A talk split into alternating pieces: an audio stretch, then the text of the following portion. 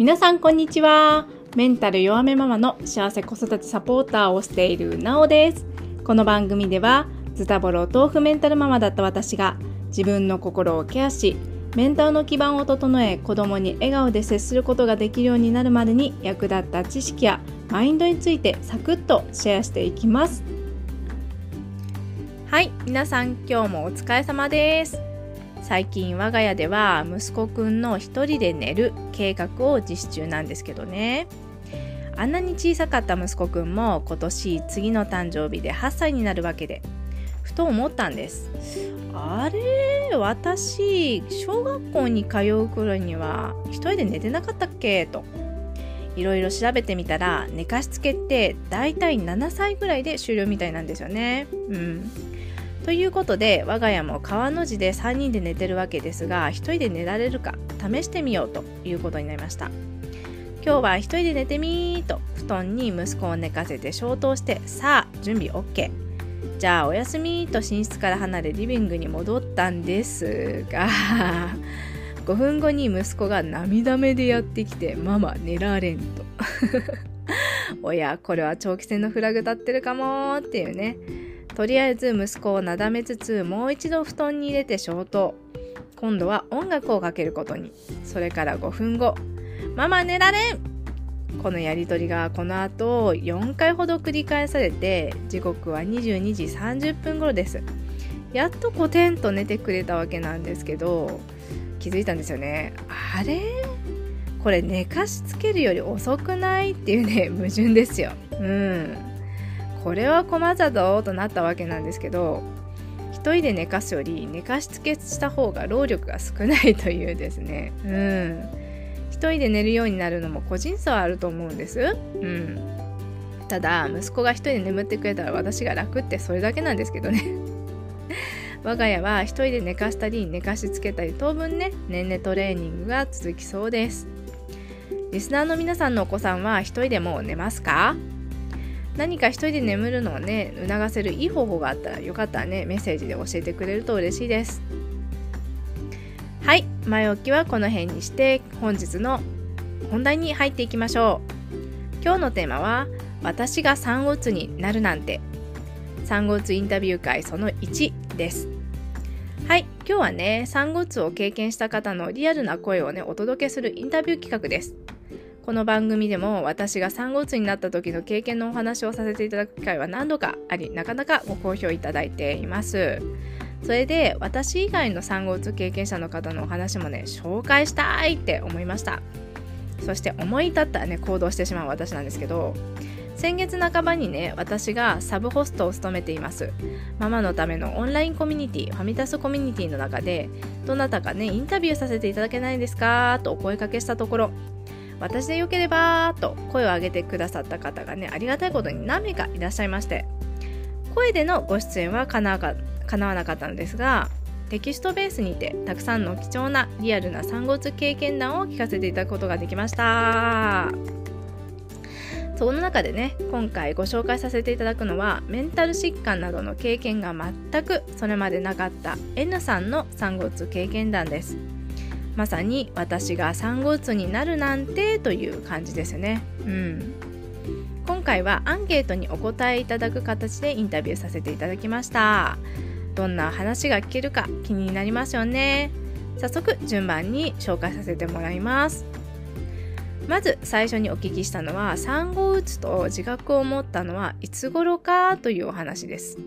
代読させていただきます。私が産後うつなのかもしれないと少しずつ感じたのは産後3週間後でした。もしかしたら妊娠糖尿病で計画分娩でだったので入院中から不安感と恐怖感が強かったのですでに少しその頃からなっていたのかもしれません。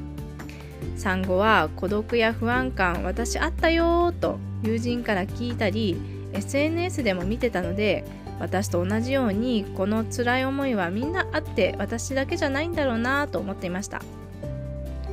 その後いろいろ症状があって市の保健師さんにも受診を促されていましたが病院には怖くて行けませんでした。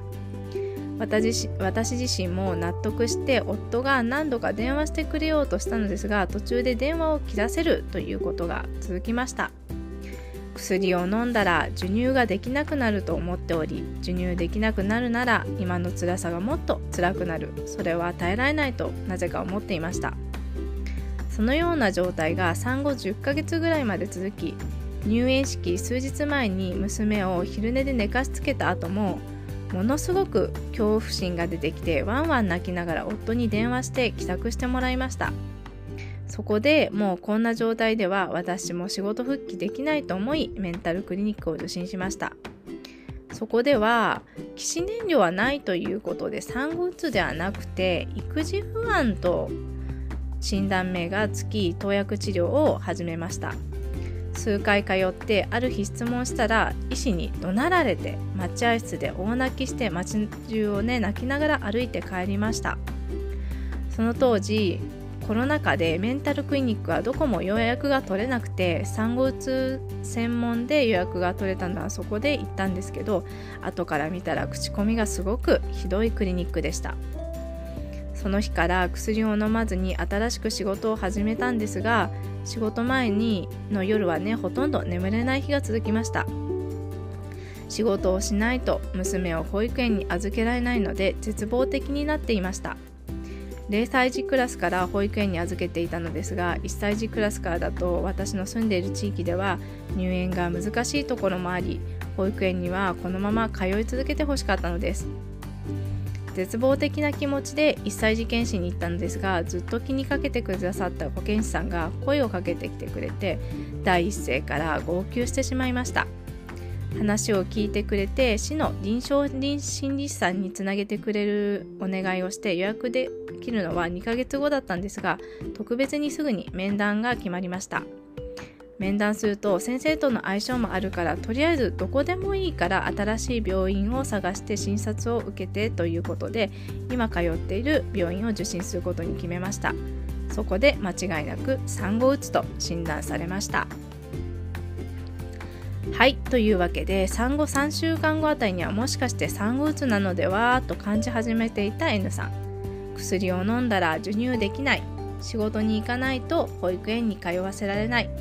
いろんな感情を抱きながら産後うつという診断がつくまでもがいてらっしゃった姿を思うと心がねもうねこうキューッとね締め付けられると言いますか本当に切なくなります。さてさて産後うつと一口に言っても様々な症状がありますが N さんの場合はどんな症状だったんでしょうかね？代読させていただきます。産後3週間経った夜娘を寝かしつけて私も寝ようとしたら今まで感じたことのない気持ち悪さがあり母のいるリビングに行きましたが気持ち悪さはなくなりませんでした。またエアコンをつけてるのにすごく湿度が高くて息苦しいなと感じており後から夫に聞いていたら普通だよと言われてとても不思議でした。またこんな症状もありました。何もないのに悲しい寂しい。不安が強くなり恐怖心になる。涙が勝手に出る。泣きじゃくる。必要以上に焦る。娘と夜寝るのが怖い。一人で昼寝するときすごく怖いし涙が出る。寝て少し経ったらピクッとしておき心臓がバクバクを繰り返す。目頭がいつも辛い。重い感じ。スーパーの陳列棚を見るのが辛い。目がきつい。お金の計算をするとドキドキする。スーパーのレジ付近に行くと悲しくなる。耳で聞くのも目で何か見るのも全て辛く寝るしかない時がたまにある。人と会うのが億劫。周囲の人みんなに煙たがれているように感じる。常に罪悪感。人生を休みたくなる。イライラがなぜかものすごく高まり家一棟ハンマーで壊さないと気が済まないくらいになることが2度ぐらいあった。というね症状がありました。はい。というわけで最初に感じたのは気持ちの悪さだったということです。そして息苦しさ。泣くのを我慢していたというお言葉が非常に印象的でしたね。私自身涙が止まらなくなるという産後うつの症状があったんですがそのせいかね泣くのを非常に我慢する癖があってですねふとした瞬間にわーっと泣いてしまうということがありました。そしてこの産後うつの症状が出始めた頃の気持ちを N さんはこんな風に話してくれました。代読させていただきます。友人には失恋したような気持ちと話していましたが今考えたら誰か身近な人が突然亡くなって受け入れられず悲しい気持ちになる感じが続いていました。いやーこれはこれはね深く共感する表現だなと思います。私も心にぽっかりと穴が開いたようなそんな気持ちでいたのですが身近な人が突然亡くなった時の気持ち本当にそんな感じだなと思います。さてそんな産後うつになった N さんが特に今悩んでいることは何ですか？という質問にはこんな回答をいただきました。代読させていただきます。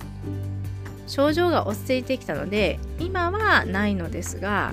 第2子をこれから望んでいるのでまた症状が出たらと思うと悩むというか不安感はずっとあります。はい出ました。第2子問題。うーん悩みますよね。私は年齢的な問題もあってほぼ第2子は諦めているんですが N さんの気持ちはよくわかります。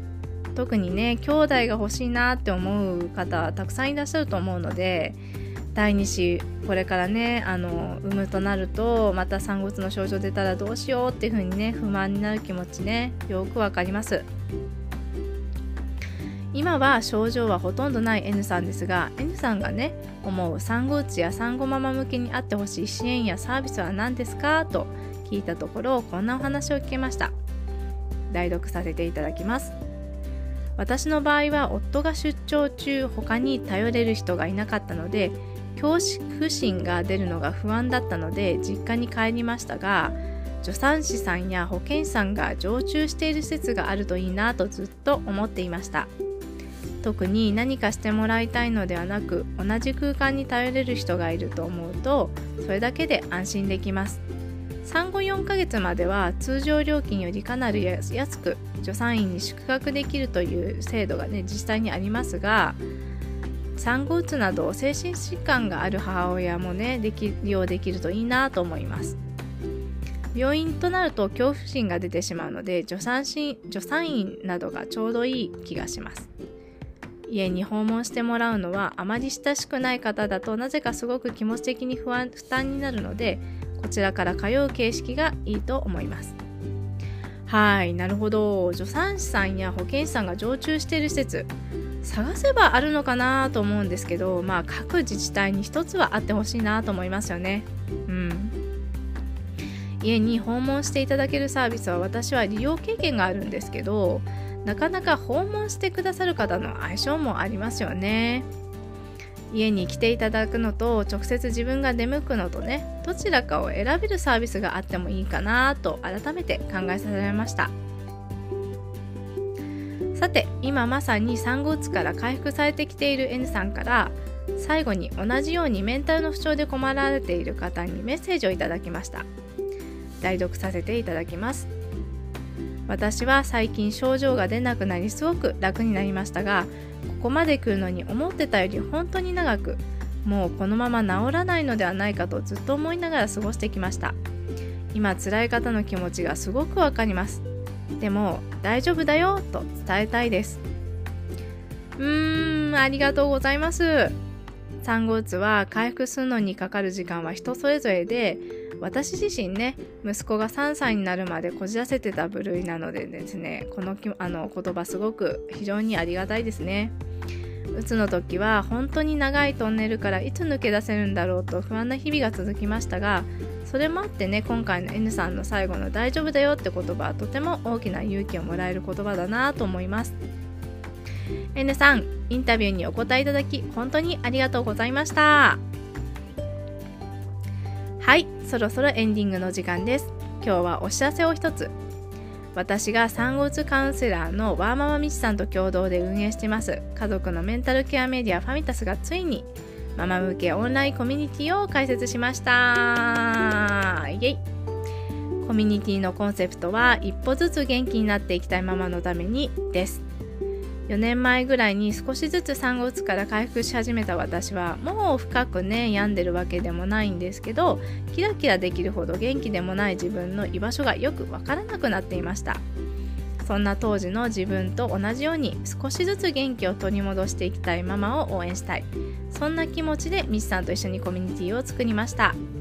もうすでにねインスタグラムとかねあの X とかのご案内会で多くの方にご参加いただいてるんですが現在3月までプレオープンとなっておりまして3月末日まで全てのサービスを無料でトライアルでいただいただけます